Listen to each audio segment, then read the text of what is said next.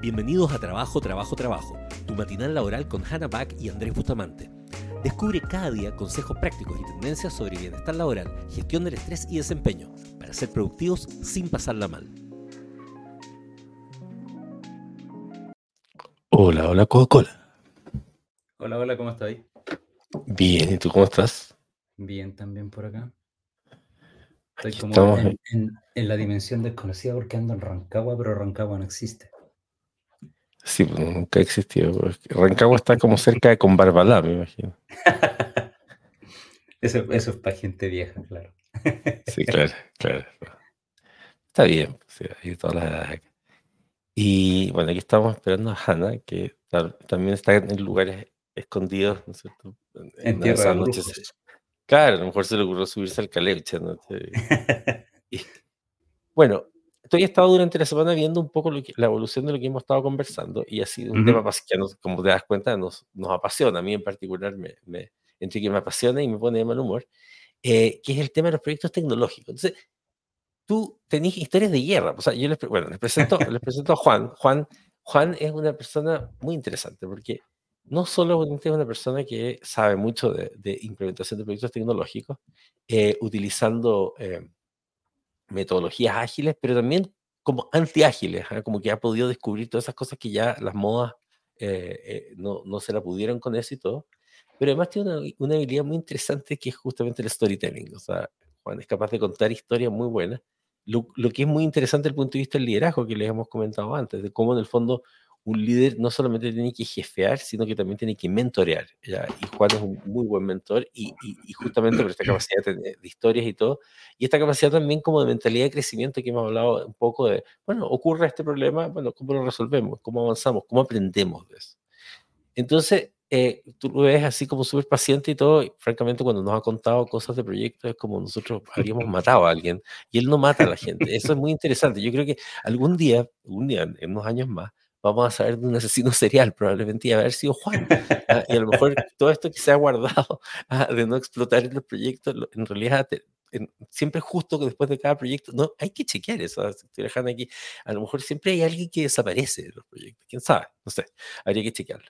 Pero así que te dejo, Juan, un poco para que nos cuentes qué ha sido tu, tu- tu- tu impresión un poco de lo que hemos conversado esta semana y, y- y- y- tal vez un resumen un poco de- de- de- reflexivo de lo que es lograr que un proyecto tecnológico ocurra. ¿Por qué es tan difícil que ocurra un proyecto tecnológico? Ya sabemos que los índices de fracaso son muy altos. Es que, es que no sé, mira, yo, yo he participado en, harto, en hartos proyectos de desarrollo de tecnología y, y yo creo que hay, hay, hay mucho como de wishful thinking de repente, porque, porque no sé, no sé, participé hasta, hace, hasta el año pasado, creo, estuve metido en el desarrollo de un produc- producto que, que era un kiosco de autotensión, ¿cachai? Eh, ¿Cómo te lo marketeaban? Como el primer kiosco de este tipo en Sudamérica, ¿cachai? Pero a pesar de que, de que veían como la envergadura del proyecto, porque había un, un montón de detalles que, que- que tenía este kiosco que no estaban, no, no estaban disponibles en otros kioscos y, y efectivamente era el primero en Sudamérica. A pesar, a pesar de eso, que, que ya en sí suena como, como un desarrollo tecnológico, como un desafío, la gente está esperando que esté listo mañana, ¿cachai? Entonces, Claro. eh, yo creo que, yo creo que hay, hay un tema con el desarrollo tecnológico que, que tiene que ver, y creo que lo comenté ayer en, en el, en, el, en el en vivo, que tiene que ver como que gran parte del, del desarrollo de un proyecto de este tipo es exploración. Y cuando tú estás explorando, en realidad no tenéis mucha certeza, no, no podéis decir, no, esto va a estar listo en dos meses más. Algunas cosas sí, algunas cosas tú puedes tener como claridad de esto, pero la mayor parte, creo yo, en un proyecto de este estilo, sobre todo si estamos hablando de innovación, eh, no tenéis claridad, ¿cachai? Entonces, eh, tenéis que tener claro que, que si vaya a innovar, que si vaya a hacer algo, que vaya a ser el primero que va a poner esa bandera, te vaya a equivocar harto. Vaya a cometer errores, vaya, vaya a equivocarte en el alcance, vaya a equivocarte, no sé, en ciertos enfoques que vaya a tomar. Entonces tenéis que tener en cuenta de que eso es parte del trabajo y no es como, chuta, nos equivocamos en esto, ya, ¿dónde está la gente que hizo este error y los quemamos en la plaza? ¿Cachai? Claro. No, no funciona así. Entonces, entonces yo creo que, que ese wishful thinking de creer como que sabemos todo y que tenemos como una bolita mágica y podemos predecir lo que va a pasar en los próximos meses con, con una exactitud que, que, de repente hasta media ridícula. Por eso a mí no me gustan mucho las cartas GAN por eso. Yo creo que en este tipo de proyectos uno debería trabajar con roadmap, tener como claro a dónde quiero llegar, más que, más que ponerle fechas, ¿cachai? Tan exactas a, a estos hitos que se quieren lograr. Y, y, por otro lado, también hay una tendencia a, a gestionar el hito. Es como, ya, cumplimos el hito. ¿Cómo lo cumplimos? No, no sé pero lo cumplimos, ya entregamos esto. Hay como una, una visión mucho de entregable más que de, de buscar resultados y, y, de ir viendo cómo avanza esta, esta exploración. Sí, interesante el cosa. Bueno, yo siempre he equiparado las cartas Gantt a una tirada de tarot, pues como de alguna forma. Eh, no, no, no. El tarot es más lindo, eso sí, como que me gustan más claro. las cartas más entretenidas pero no hay mucha diferencia. ¿Y cómo lo haces? Mire, tú dijiste algo muy interesante, esta cosa como de buscar culpables. Eh, los chilenos son buenos para eso, ¿ah? como, como, como quién tiene la culpa. Bueno, los seres humanos en general les gusta echarle la culpa a otros y no, no hacerse tanto responsable uno. Siempre la culpa es de la economía, del presidente, de la presidenta, de los políticos, de, de, de, la clase trabajadora o de la clase empresaria. siempre hay un, hay un, hay un, un, un enemigo. Y, y, en la agilidad me, me, siempre me acuerdo que existe esta cosa que son las retros, que al final eran como unas carnicerías donde la gente en el fondo se junta a hacer un listado de quién tiene la culpa ¿ah? y como muy de, muy de, de obviamente de continente a, atrapado por el catolicismo, ¿no es cierto? De, por mi culpa, por mi culpa, por mi gran culpa. Entonces tienes, tienes todo. Entonces, ¿cómo, ¿cómo, haces para lidiar con eso? Porque eso baja bastante la moral, encuentro yo. Es que, es que bueno, eso es un poco el enfoque que tú le puedes dar a la retro. Yo, yo creo que cuando partí siendo por primera vez Scrum Master por allá por el 2013, creo que fue la primera vez que tuve el rol, eh, había una visión muy distinta a la, que, a la que hay ahora, o por lo menos la que tengo yo ahora, ¿cachai? Y en esa época, claro, había, había mucho de como de, que las retros fueran como estos manejos de conflicto y, y como de, no sé, si, si, el equipo tenía problema con alguien, como, como aprovechar esa instancia para enfrentar a esa persona, pero, pero yo creo, así como, como en general el feedback, eh, creo que las retro deberían ser más que nada para enfocarte en lo que haces bien. Yo, yo he ido cambiando un poco esta, esta visión de, de retroalimentación con decirte las cosas que podéis mejorar o las que están mal, a, a mirar mejor lo que estáis haciendo bien. Yo, se, produce un efecto bien especial. Eh, si tú le dices a alguien lo que está haciendo bien y, y, recalca, oye, mira, esto te quedó bacán, ¿cachai? Lo hiciste súper bien. Hay un refuerzo que es bien interesante porque esa persona va, va a ver una, un reconocimiento de su trabajo, más que que le estén diciendo que esto está mal, porque, porque hay, un, hay un tema incluso biológico, ¿cachai? De las hormonas que se secretan cuando alguien te dice, ya, eh, te voy a poner una cita para que tengamos retroalimentación. Ya desde ese minuto, él va enfrentado así como, chuta, me van a hablar cosas malas de mí. Entonces ya llega con una parada que, que, no es buena a esa retroalimentación. Y por otra parte, el que entrega la retroalimentación, por un tema psicológico, si lo queremos decir así, más bien está hablando de sí mismo que del otro, ¿cachai? Entonces, eh, si tú te enfocáis, enfocáis como en las cosas que la gente hace bien y, la, y las, como las reconoces, eh, las potencias, eh, entregáis felicitaciones, entregáis gracias, eh, esas personas estoy hablando en términos generales, se van a sentir muy bien con eso y, y, y por sí mismos van a empezar a mejorar otros aspectos de, de su quehacer. Claro. Entonces, la retro, en realidad la retro es la parte de la mejora continua en Scrum, es la mejora continua del proceso, ¿cachai? Porque tenéis la review, que podríamos decir que es la mejora continua del producto, donde recibes retroalimentación del producto y, y, ves cómo mejorar el producto. En la retro te juntáis con el equipo para revisar el proceso, para revisar cómo estamos, estamos organizados, cómo estamos trabajando como equipo y mejorarlo. Entonces, yo también tengo un poco ese enfoque de, de, de cómo concentrarme en lo bueno, más que en lo malo. Bueno, obviamente hay veces que cosas salieron muy mal y es como es como muy extraño no hablar del tema. Es como hay un elefante en la habitación y no estamos hablando de él. Sí, hay que hablar igual, pero, pero en general, como enfocarse en lo bueno, creo que yo es lo, es lo mejor. Súper. Sí, no, muy interesante lo que dice, porque efectivamente, el, bueno, un poco el concepto de la plasticidad neuronal tiene que ver justamente con que yo genero lo que se llama el potenciamiento a largo plazo, que es cuando junto una red de neuronas para que haga algo, mientras más veces lo haga, más queda. Si eso es retroalimentación positiva, la persona va a tender a repetir esa acción positiva y por lo tanto va a funcionar mejor. En cambio, cuando le hago retroalimentación negativa, lo extraño es que no genera lo que se llama depresión de largo plazo, que es eliminar una conducta. Porque a veces pasa cuando le dais retroalimentación negativa, si lo haces mal, que la mayoría de las veces se hace mal, eh, le genera una, un estrés a la persona negativo, eh, que es personalizado, porque el problema es cuando es personalizado. O sea, los errores hay que corregirlos, por supuesto, pero cuando se persona, eres inútil, como, como se te ocurrió esto, o sea, huevón, qué sé yo, y todo, eh, es personal, pues, entonces efectivamente genera mucho más estrés. Lo que decís tú, cuando si, si yo digo vamos a una retro y ya me estreso y genero cortisol, es dramático. Oye, y bueno, y tomando en cuenta que, que, hay mucho aquí, Agustín dice, claro, los proyectos tecnológicos ah, a veces son como eh, máximo y error, o sea, ensayo y error. Eh, ¿cómo, cómo, ¿Cómo logras un poco superar ese wishful thinking? Porque pasa que, obviamente, los gerentes bueno, no, es que ya hablé con el directorio y dije que este proyecto va a estar para tal fecha. O sea, es como hay un montón de gente que sin entender muy bien el proyecto o cómo ocurre el mundo de la tecnología, se imaginan que, oye, pero ¿cómo? Y más encima tenéis de repente algún desarrollador que le dijo, oye, no, si te gustó el lago en tres meses, qué sé yo, porque estimaron también desde su trocito. ¿Cómo vas gestionando las expectativas y, cuando te encuentras con un proyecto que efectivamente, oye, ya vamos en la mitad y esta cuestión se va a alargar claramente? ¿Cómo, es que, es que ahí te encontráis como, mira, yo en, en, mi experiencia, ya, como, te, como dije, yo partí con Scrum como el año 2013, pero vengo trabajando con equipos desde algún tiempo antes de eso. Eh, va a depender de la organización, ¿cachai? Que es como que te venden todo este tema de la agilidad, ¿cachai? Te venden, pero generalmente las empresas que venden agilidad te venden las prácticas, ¿cachai? Y la gente adopta algunas prácticas y otras no. Pero no te, no te explican que, que antes de las prácticas tenéis que tener un mindset, tenéis que estar seteado para este tema de la, de la agilidad.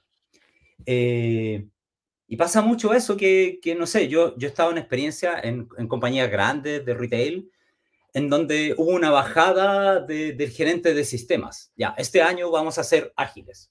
Y como que todo bajo él comenzó a orientarse, ¿cachai? Pero en el lado del negocio no estaban pensando en lo mismo, ¿cachai? Y, y en realidad ahí es como pugnas de poder nomás. Que, que de, dónde, ¿De dónde viene la bajada de la agilidad? ¿De dónde viene este, esta idea de que vamos a trabajar de una determinada manera? Y si va a funcionar o no. O sea, entre más alto esté esa, esa bajada, es más factible de que esto simplemente bien pero, pero si la bajada viene como de un sector en particular y ese sector tiene que conversar con otros sectores, esta cosa no funciona.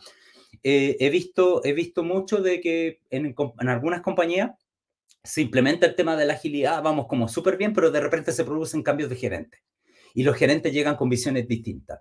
Y obviamente, si hay gerentes nuevos, la gente que está como que empieza a temer por su puesto de trabajo, porque muchas veces implica que hay cambios en los equipos, hay cambios en, el entorno directo del gerente nuevo. Eh, entonces todos quieren como estar en la buena con el gerente. Si el gerente no es muy proclive a las metodologías ágiles, vamos a tener una baja de eso. Entonces, es un, un poco eso. Es, bueno, todos sabemos que cultura se come a la planificación estratégica del desayuno, ¿cachai? Es, difícil ese tema.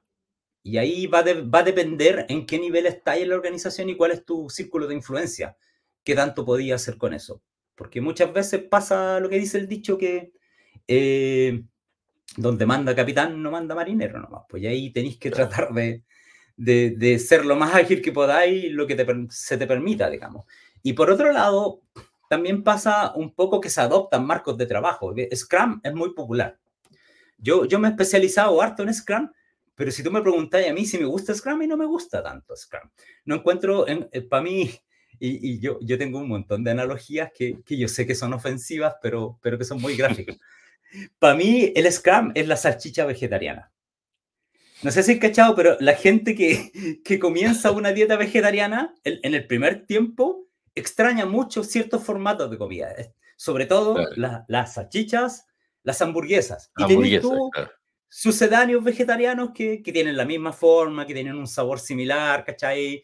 Eh, no sé, vienesas de gluten, hamburguesas de lenteja, cuando en realidad la comida vegetariana es muy amplia. Tú te podés comer prácticamente toda la, la, el menú chileno, ¿cachai? Sin ponerle carne, ¿cachai? O sin ponerle productos cárnicos.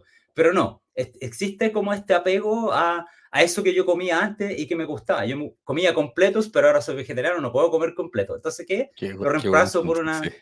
¿Cachai? Entonces, para mí Scrum tiene eso, que, que funciona bien porque, o sea, la guía de Scrum tiene 16 páginas y aún así la gente no se la lee. Son 16 páginas.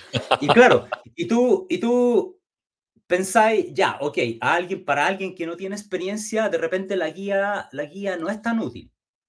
Pero cuando ya lleváis un tiempo de, de trabajar con Scrum y ya, ya he trabajado con harto equipo, tenía horas de vuelo, por decirlo así, encuentras respuestas en la guía.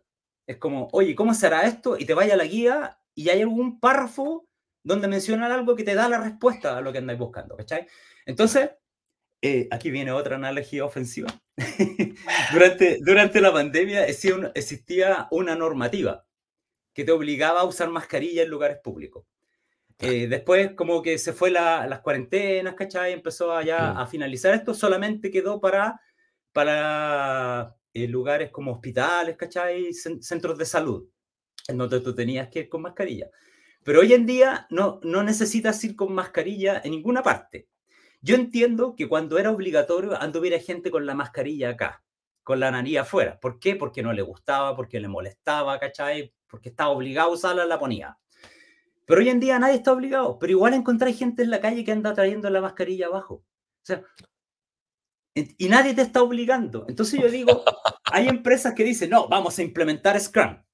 Llevan dos semanas implementando Scrum y ya no están siguiendo Scrum. Ya no están siguiendo ya, ya tiene una Gantt ¿Cachai? Ya, ya le empezaron a cambiar cosas. Y, y, y es, como, es como, no sé, en artes marciales y, y, en, y en, temas de agilidad se usa, se usa mucho este concepto del Chu-Harry, que tiene que ver como cómo abordas una disciplina y cómo haces el trabajo desde novato hasta maestro. ¿cachai? En el Chu, que es la primera etapa de este concepto, tú sigues las reglas tal cual como están escritas. ¿Ya? te apegas al marco y sigues con esto, es como el Karate Kid pintando con la muralla, que, que, todavía no entiende muy bien por qué lo tiene que hacer, pero el maestro le dijo, no, pinta de esta manera, de izquierda a derecha, de arriba a abajo, y lo así, cuadrado, todo el rato, todo el rato, todo el rato. Va a pasar un tiempo a que eso te va a quedar en la memoria, en la memoria celular. Ya no lo vaya a pensar, ya lo sabes hacer, exactamente. Y ahí puedes pasar a la siguiente etapa, que es el ja donde tú ya empiezas a romper algunas reglas, te empiezas como a desapegar de este marco de trabajo que, que es tan estricto. ¿Ya? Empiezas a romper algunas cosas, empiezas a comprender cuál es el propósito de las prácticas. Cuando ya tú entiendes el propósito de las prácticas, ya puedes empezar a deformarlas un poco. Y la última etapa, cuando ya llegas al nivel de maestro, es cuando tú escribes tus propias reglas. Pero, pero la gente quiere pasar a la etapa de maestro cuando lleva dos semanas de práctica, cuando todavía no entiende para qué funciona o por qué es esta práctica determinada, por qué la daily dura 15 minutos, por qué, por qué en la retro se tocan determinados temas. Claro. ¿Por qué hacemos lo que hacemos? Todavía no se entiende y ya lo estamos modificando. Entonces, eh, eh, es como que he escuchado mucho eh, cuando, cuando tú veis una organización y veis que en realidad tienen graves problemas de planificación y alguien en la sala dice, bueno, pero la agilidad se trata de adaptabilidad, ¿cierto? De eso se trata. O sea, sí, esa adaptabilidad. Adaptabilidad a los cambios de contexto, adaptabilidad a las necesidades del cliente, no a tu falta de planificación. ¿Cachai?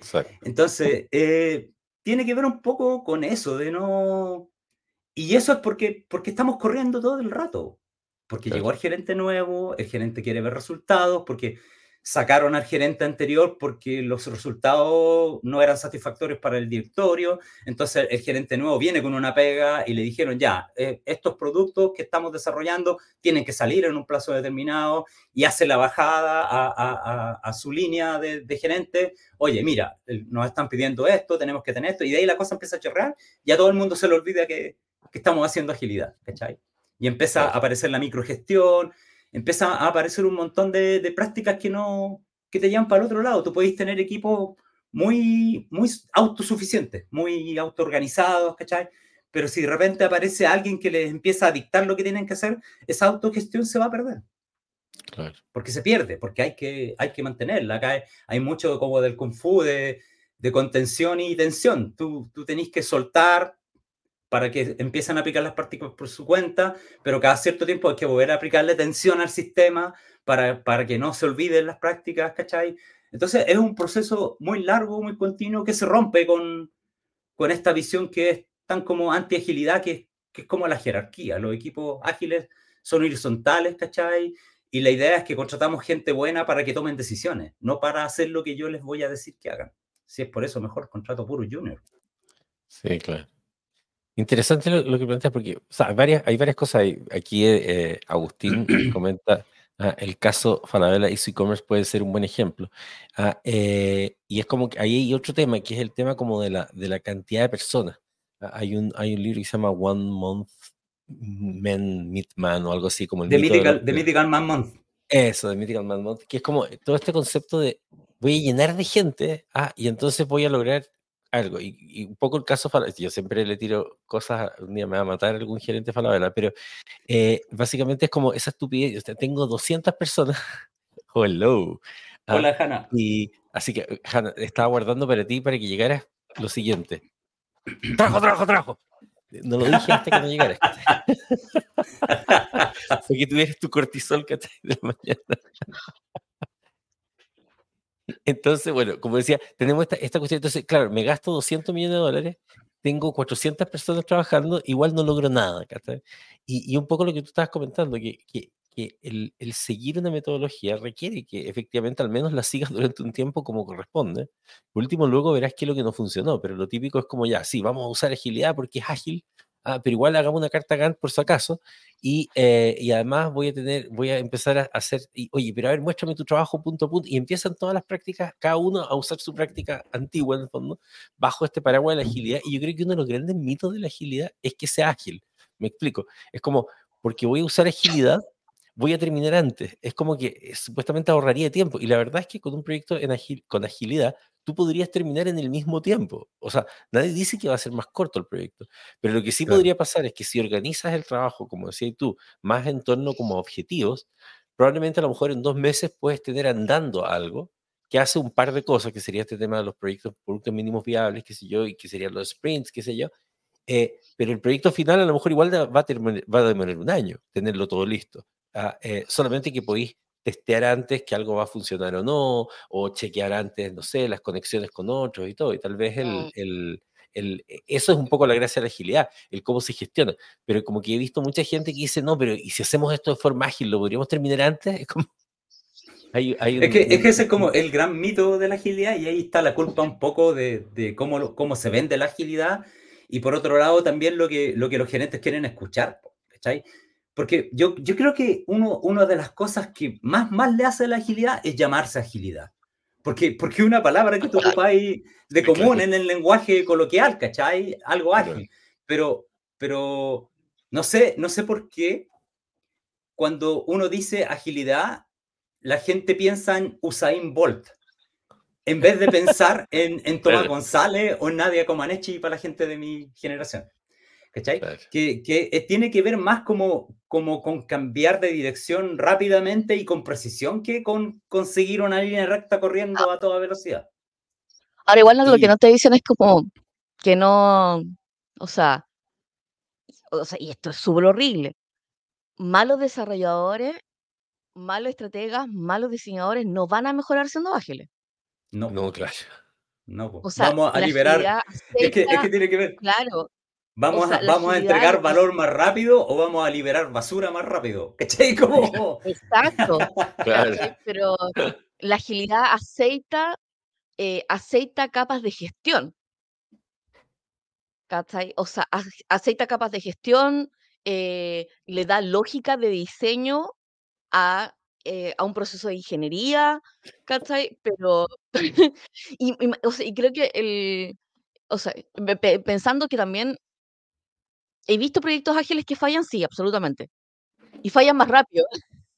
Sí, pues. Pero no es mejor. O sea, se tomaron, se tomaron en serio el fail fast. Claro, eh, y, bien, no, y viendo proyectos, por ejemplo, que son perfectamente ágiles, o sea, los roles se cumplieron, ¿cachai? pero, eh, pero el objetivo igual era estúpido, la funcionalidad igual era estúpida, igual el objetivo de lo que se quería lograr en realidad no tenía sentido, porque finalmente como que... O sea, y, creo... que el Facebook para perros va a ser malo, aunque sea ágil o no ágil. Lo podéis construir ágil, lo, podéis tener toda la sprint planning que, queráis. Hay una etapa que también es parte de la agilidad, pero que se aplica poco, porque yo, Scrum no, no te lo entrega todo. Yo, yo en realidad cuando hago Scrum en equipo ocupo herramientas de Lean, ¿cachai? Hago Lean Inception. Y, y por otro lado, Scrum tampoco te dice nada del UX, ¿cachai?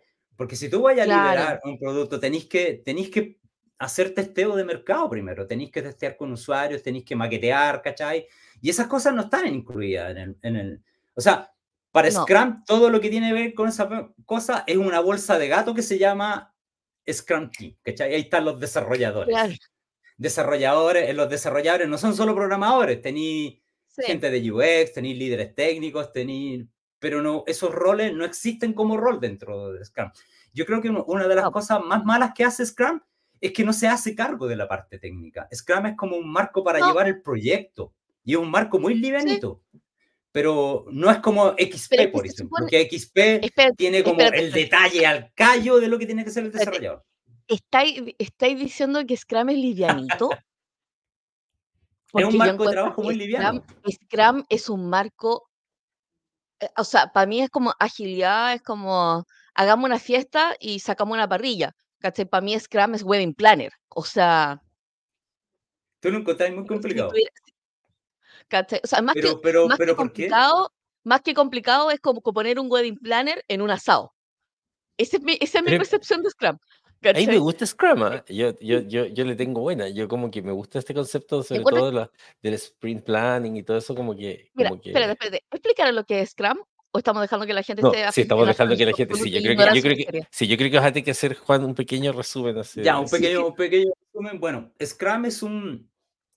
Es como la, el más, la más popular de, la de las metodologías ágiles, que en realidad no es una metodología, es un marco de trabajo. Eh, la guía de Scrum tiene 16 páginas. Scrum, como los elementos principales, son tres roles. Está el product owner, que es el dueño del producto, el encargado de optimizar la entrega de valor del producto en el tiempo. Está el Scrum Master, que es como el, el banquero de, del Monopoly, el, el, que, el que se preocupa de las reglas del juego, que, que, que, el marco de trabajo se aplique de la manera, de la manera como debiera ser. Y por otro lado, eh, es como un líder de equipo, un líder servil, no, no, un líder como yo, como el líder de los vikingos. lo que yo digo. Claro. Eh, y, y, por otro lado, es un desbloqueador. Y tenemos a los desarrolladores, que es esta bolsa de gato donde se incluye toda la gente, que es la que hace la pega. Si tu, si tu producto requiere periodistas, los periodistas están dentro del equipo de desarrolladores. Y esos tres roles juntos, esta gente que está conformando estos roles se llama Scrum Team.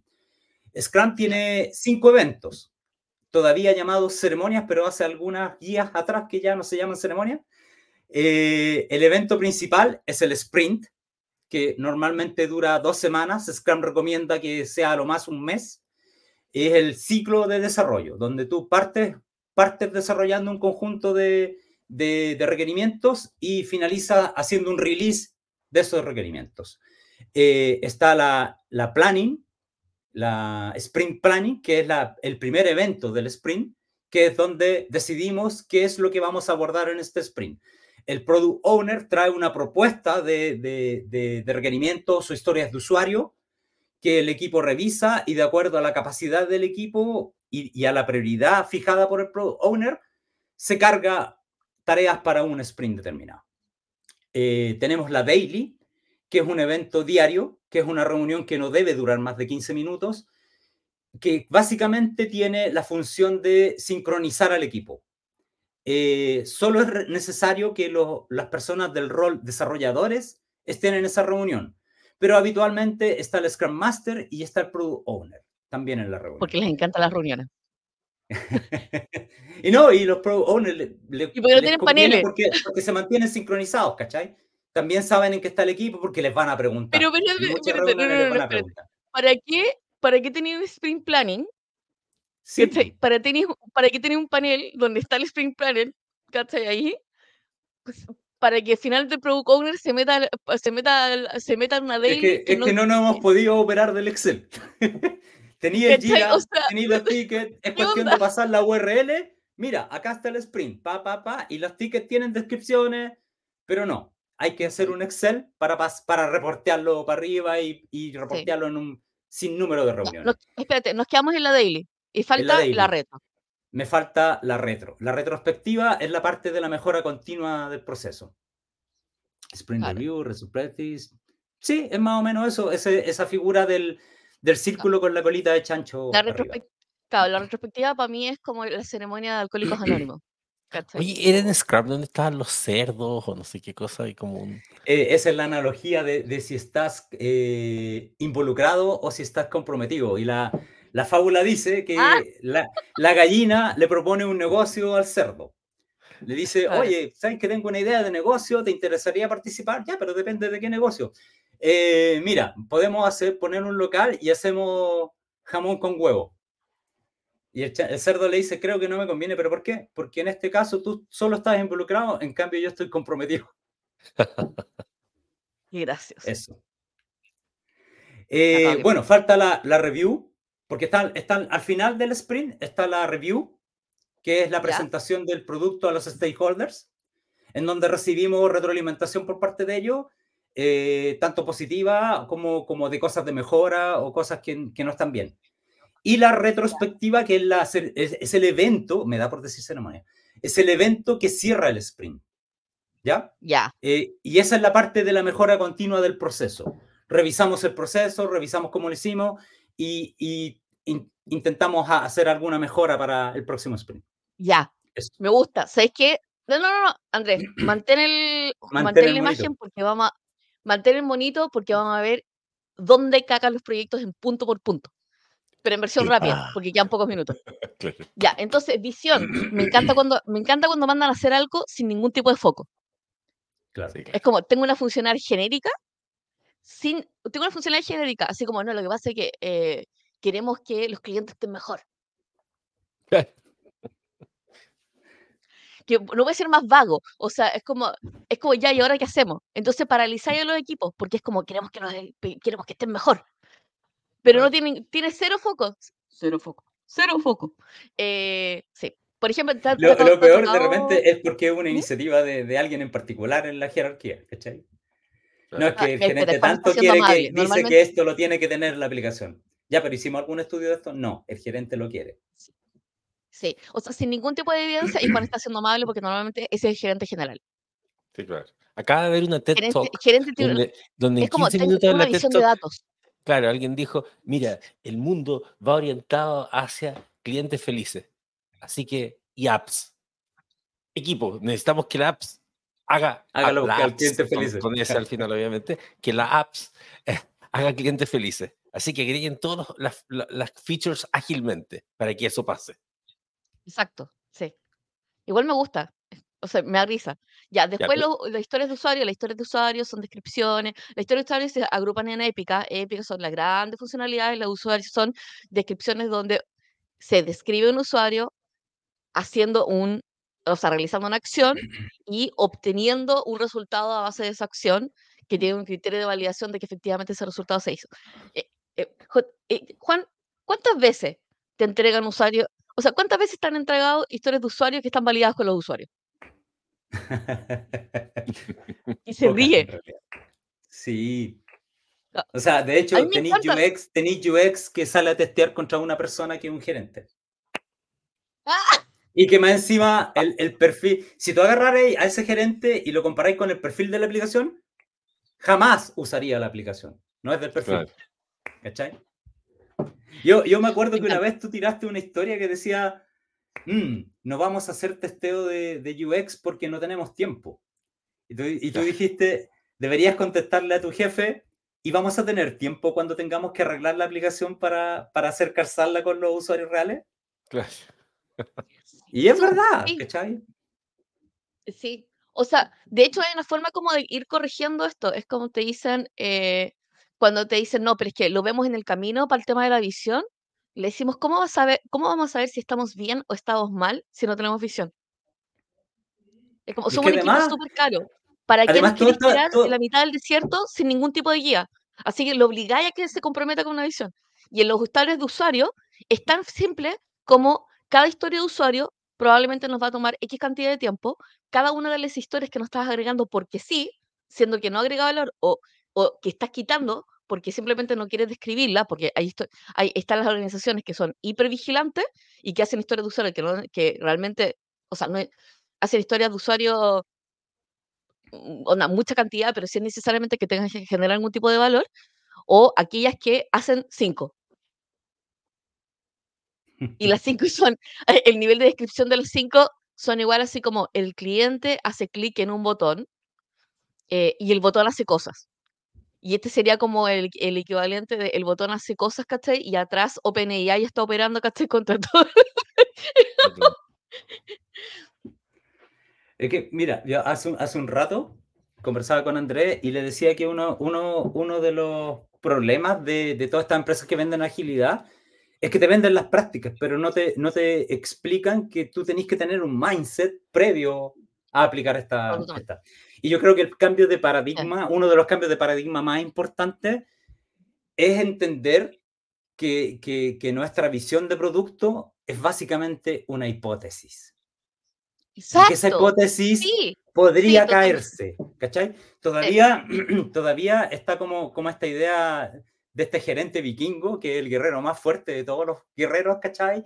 Y que él sabe el rumbo. Yo, yo me acuerdo que en alguna vez estuve en un equipo de operaciones en un retail más o menos grande y teníamos muchas dudas respecto del trabajo que estábamos haciendo y cómo, y cómo se proyectaba en el tiempo, ¿cachai? claro. cosas técnicas, ¿cachai? Y hablamos con nuestro gerente y nuestro gerente no supo hacernos una bajada y terminó la, la conversación con, ya, pero ustedes estén tranquilos, yo sé lo que tengo que hacer, ¿cachai? No, No, José No, Ignacio, así no eso es funciona tecnología. management, management 1.0, no.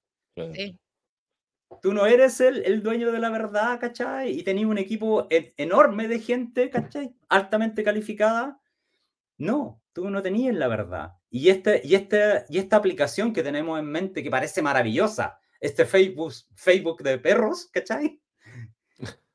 Es una idea maravillosa. Si lo salimos a testear, a lo mejor te vayas a dar cuenta que ni el 5% del mercado lo quiere. Claro. Entonces, Claro. estáis puro perdiendo el tiempo en eso. de- redefínelo. claro. Haz un Facebook O sea, para dueños sí. de mascotas.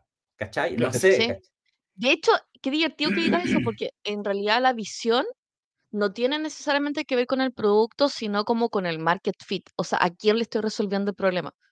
Entonces, muchas veces cuando tenía cuando tenía la visión bien definida, la visión te dice a quién le estoy resolviendo. Y el a quién es el que complementa a la historia de usuario. Entonces, por ejemplo, no es lo mismo hacer una historia de usuario para una persona que, eh, no sé, para una persona mayor que tiene problemas con la tecnología, tiene problemas de movilidad, que pa- para una persona que no tiene, que no tiene los temas de movilidad. Em, y, o sea, y no, no es lo mismo hacer para una persona que primordialmente va a trabajar en móviles eh, y otra que no. Em, pero, y, eh, ¿dónde- o sea, y, y en el, y en el, y en el, eh, pensemos en los roles, Andrés. Sí. Ahora, ¿por qué? ¿Por qué me dice? Yo como, ¿dónde está? ¿Qué me estoy mostrando? Ah, está puesto la. Ah. No, no, no había cachado que estaba en la Es que, misma- es que además, además, la mayor parte de las empresas implementan Scrum y Scrum no te soluciona esos temas. Tú, No, tú, po. si va- el, No. el Scrum ya como parte en la historia de usuario, pero ¿cómo llegaste a la Ah. historia de usuario? Porque, porque Scrum te dice, no, la historia de usuario eh, tiene que ser una descripción, tiene un formato, un template. Yo como eh, gerente de finanzas, necesito que, deseo que, tal cosa para lograr tal objetivo. Pero, pero llegar a eso es un trabajo importante. Entonces, no sé, esto yo lo combino, por ejemplo, con Lean Inception, en donde hacemos una definición de, de, los perfiles de personas, todos los usuarios involucrados, ¿cachai? Desde, desde el cliente a usuarios internos del producto. Eh, no sé, un usuario del producto podría ser alguien que consuma la data y que haga data mining de lo que genere la, la aplicación. Sí. Eh, entonces, esa parte Scrum no la tiene. Ahora, tenés que combinar con herramientas que vienen de otros lados. Claro, ahora para eso es extremadamente importante un poco lo que estábamos viendo al principio. O sea, si no tenía una visión clara, y el problema es cuando, cuando el líder tiene esta visión poco clara y luego más encima cree que tiene toda la verdad, se va bajando el equipo toda esa ineficiencia. Pero para poder tener líderes razonables, lo que necesitas es un programa como futuramente. Y futuramente justamente lo que se preocupa es de cómo generamos líderes que tengan esa visión. Ah, eh, este es el secreto del futuro al final. En el fondo, sobre todo que, o sea, imagínate, entre pensar en una aplicación de un Facebook para perros, ¿cachai? Y darse cuenta que en realidad lo que tú necesitas es a lo mejor un Facebook para dueños de perros, porque en el fondo a lo mejor es un Tinder de dueños de perros, porque en el fondo no es tan fácil encontrar una pareja que a lo mejor es más perrista que otra que es más gatista, por ejemplo. Ah, y entonces, pucha, a ver, pero ¿cómo pensáis en eso? Teniendo esa visión. Entonces, por eso nosotros hemos desarrollado este programa donde hemos pasado del concepto de líder a mentor.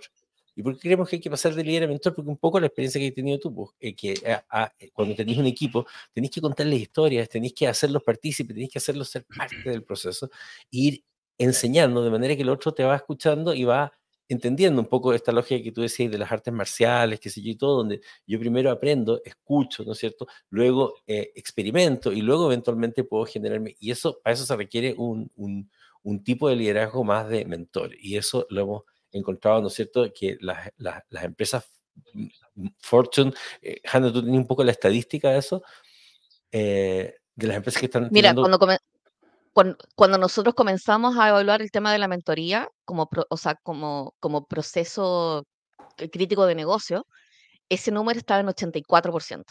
Y ahora en el 2024 estamos en el 97%. Es el, es el número que se está reportando de las empresas 500.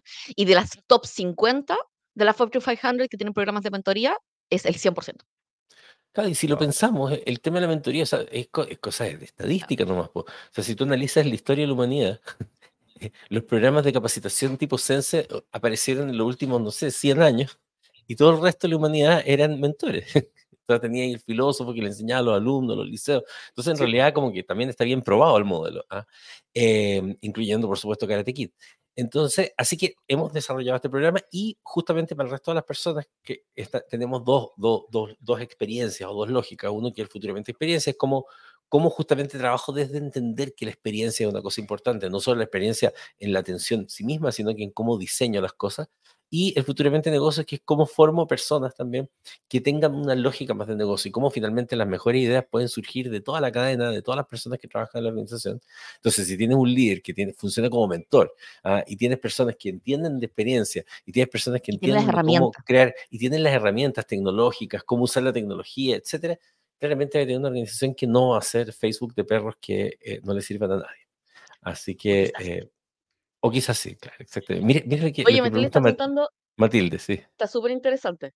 Ya, ya empezamos con eso y que no podemos traer. Ya. Matilde está preguntando, ¿y en qué momento se considera UX dentro de todo el proceso? Antes está desarrollando cosas que en, que en verdad no serán de valor para los usuarios cuando esté en producción. Ya.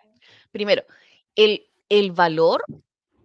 Esta es una cuestión. Yo he estado en organizaciones donde el UX está, es parte del Scrum Team, o sea, pero al no haber una visión para usuarios en la visión, UX da lo mismo.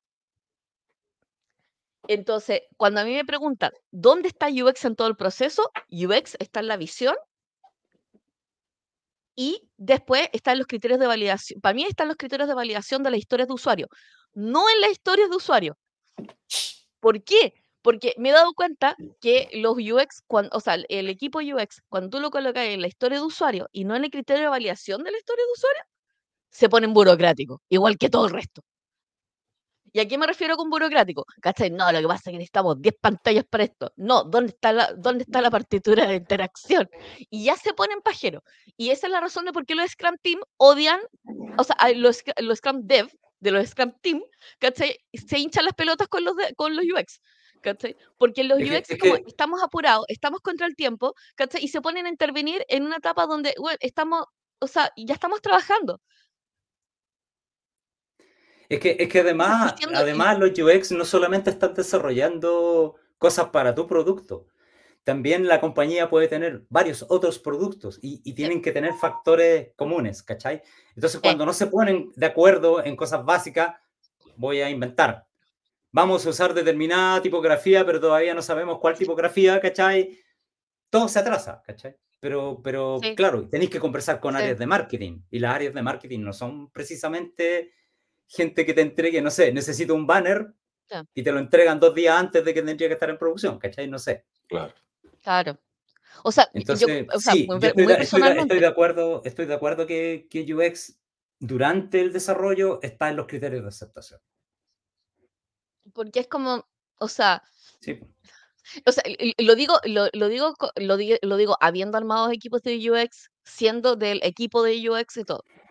Entonces, eh, muchas veces como las fricciones entre los entre, entre el equipo, finalmente tienden a ser de como de esta, de esta naturaleza. ¿Dónde estoy? Ah, eh, me perdí mi propia pantalla. Tiene, tiene ser de esta naturaleza compleja. Ahora, el UX en visión, UX como UX en el tema de los criterios de aceptación de la historia, eh, creo que el sprint planning, o sea, creo que el UX tiene que aportar con algo que es eh, súper importante, que es el manual de UX de la marca que es cómo aquellas cosas que existen, que son componentes básicos, se comportan.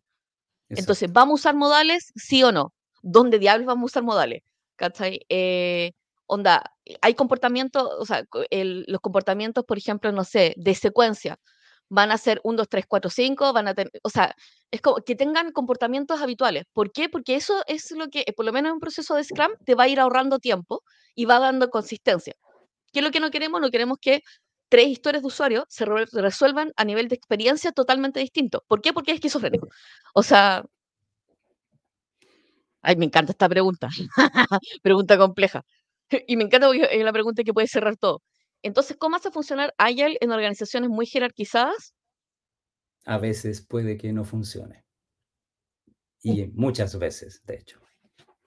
Lo que pasa, lo que pasa es, que, es que cualquier cosa que venga de agilidad es horizontal. Tú trabajáis en equipos horizontales, trabajáis en equipos pequeños. Eh, pero, pero no, o sea, si bien no es horizontal, igual es cheerleader. O sea, esto no es ni bureaucracy.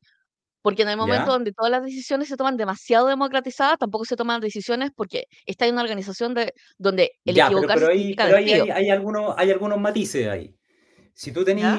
Sí, yo creo que también lo comenté ayer. Eh, cuando tú democratizáis las decisiones, cuando, cuando, cuando hacéis decisiones distribuidas, todo se vuelve más lento.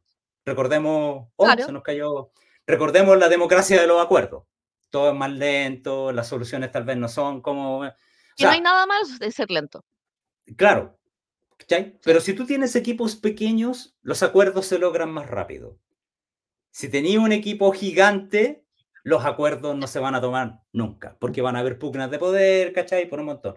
Por, eso, por eso es importante que los equipos ágiles sean pequeños. Y, ahí hablamos un poco de esta idea de, las dos pizzas. ¿Qué tan grande? Dos pizzas. Scrum lo dice como bien, bien determinado. Un equipo Scrum tiene a lo más 10 personas integrando el equipo.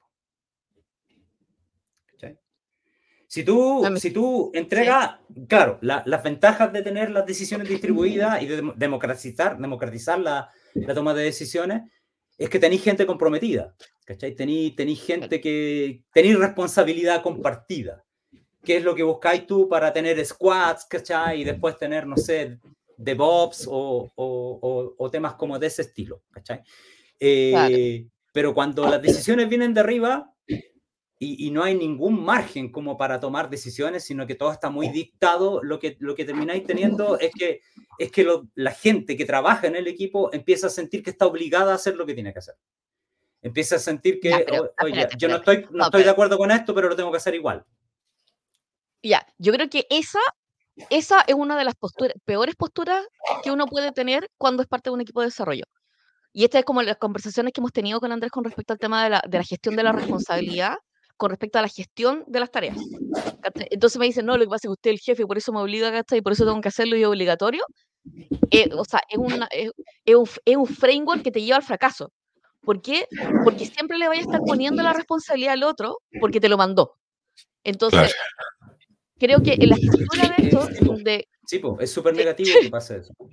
¿Qué le pasó? Claro. Entonces, por ejemplo... Es súper negativo que pase eso, de hecho... Sí, pues no, no queréis que tu organización diga así como yo, porque lo hizo el jefe y lo vamos a hacer igual. Y de hecho es como divertido. Yo encuentro que los Scrum Masters, los buenos Scrum Masters, igual son un poco venenosos, en el sentido que hacen que sus equipos Scrum, que son gente súper yin y súper callada y que nunca hablan de sus sentimientos porque piensan que no los tienen, ¿cachai? Expresen sus sentimientos y no sean equipos tan sumisos. Porque el Scrum, el Scrum Team, en la estructura de Scrum, son tipos de dos metros que juegan rugby porque de ahí viene el Scrum, ¿cachai?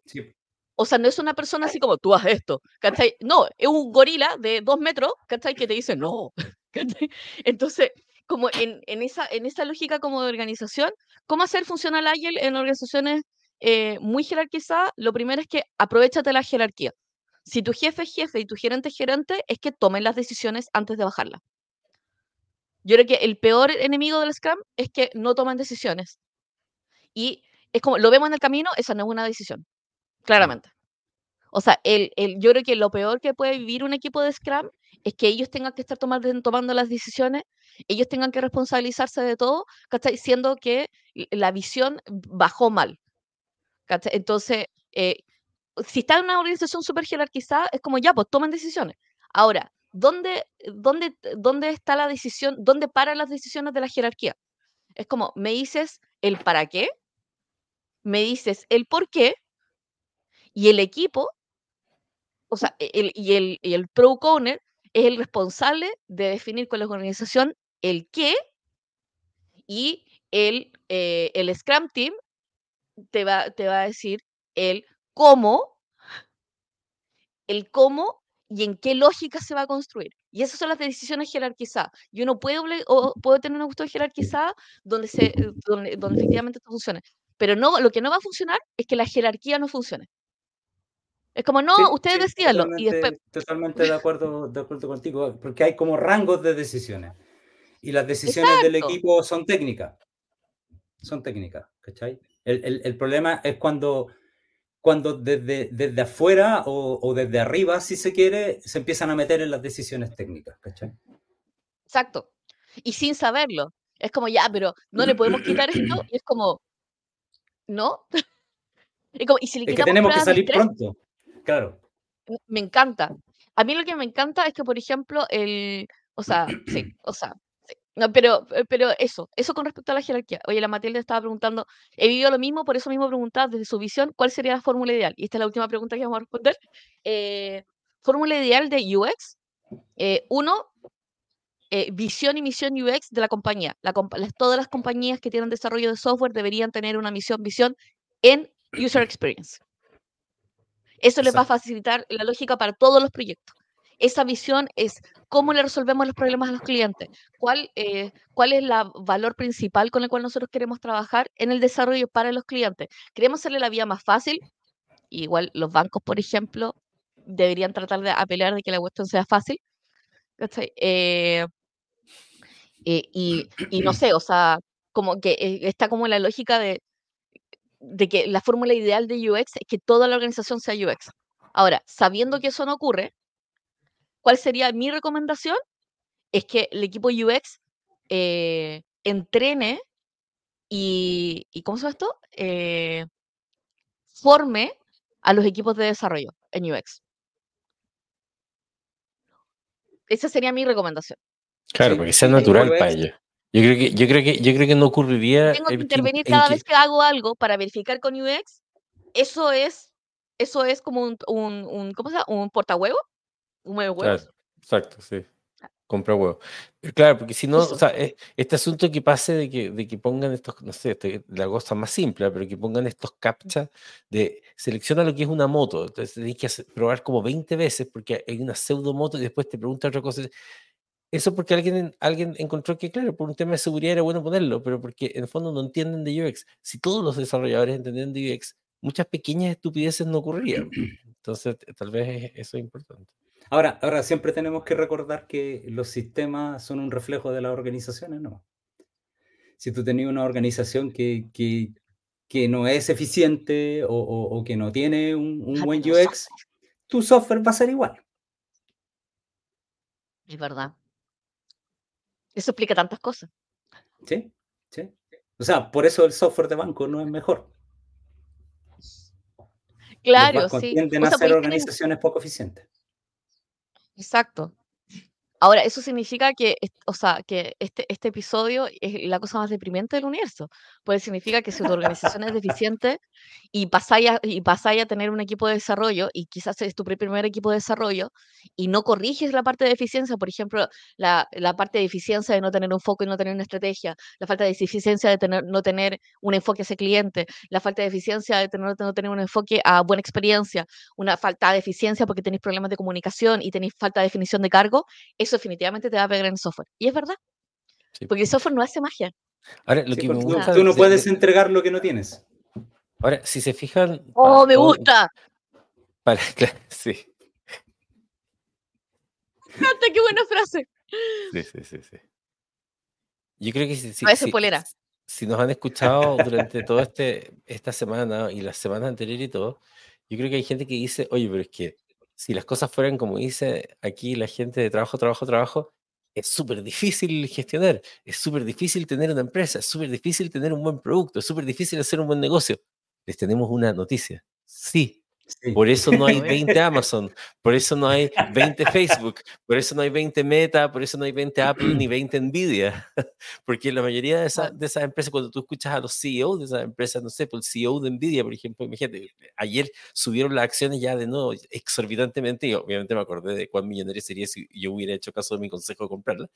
Pero eh, el punto es que el, el CEO de Nvidia lo entrevistaban y decía, bueno, y nosotros seguíamos fracasando y pasaban los años y seguimos fracasando, pero yo se- se- sabía que, y había momentos en que decía, ¿por qué estoy haciendo esto? ¿Ah? En, en algún momento Nvidia se preocupa- y hoy día, imagínate, los tipos son históricamente los que más han subido. Entonces, es difícil que a uno le vaya bien. Sí, obvio que es difícil. Entonces, ¿Cuánto- no- no- ¿Cuántos no- años perdió plata Amazon? Claro, entonces no esperen. Como ocho años. que- entonces, porque, porque, porque alguien me decía la otra vez, oye, pero, sea, bacán lo que ustedes dicen, pero, pero hay que, el medio trabajo que es para que las cosas salgan bien. Yes. Sí, justa- eso, es- eso Sí. es justamente captar la esencia. Así que muchas gracias, eh, Juan, por contarnos tu experiencia. Oh, un, honor, un honor estar acá.